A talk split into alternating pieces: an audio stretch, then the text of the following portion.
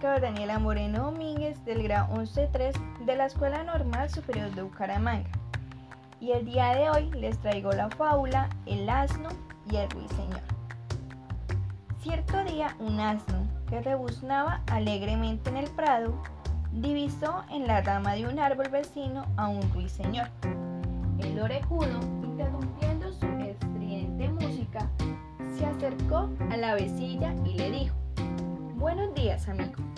Me han dicho que tienes dulcísima voz. ¿Querrías tener la amabilidad de dejarme oír tu canto? Seré todo oídos y luego, a fe de magnífico debuznador, te daré mi valiosa opinión. El pajarillo no se hizo rogar.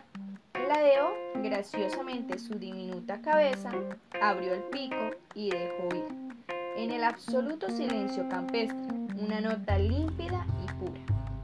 Luego siguieron otros tenues sonidos y brillantes trinos, alternados de bien medidas pausas.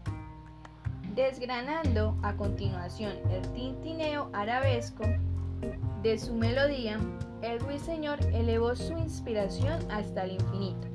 Se detuvo breves instantes en el reino de los dioses y descendió a los prados en lánguidos murmullos de arpegios.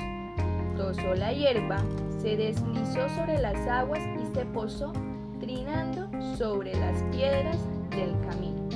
Ascendió de nuevo y volvió a bajar, haciendo una maravillosa cascada de sonidos incomparables.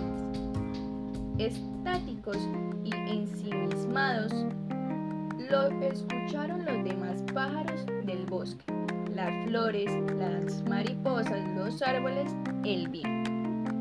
Cuando la dulcísima voz cayó, el asno emitió su peregrino juicio. Tú no eres sin duda cualquier cantor, querido ruiseñor. Tienes buen oído y conmueves a quienes tienen la suerte de escucharte. Sin embargo, tu canto adolece de potencia y vivacidad. Voy a darte un buen consejo. Escucha al amanecer el himno triunfal del gallo y procura sacar de él una lección.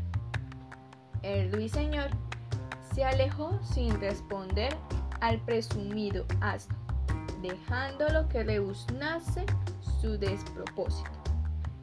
Bien comprendió el pajarillo cantor que el jumento rebuznador no era quien para opinar sobre sus tiernas como conmovedoras melodías, ni para dar eficaces consejos a una ave canora como él. Por su parte el asno, que estaba seguro de haber emitido un juicio sapientísimo, púsose a rebuznar, pensando en su sabiduría asnal.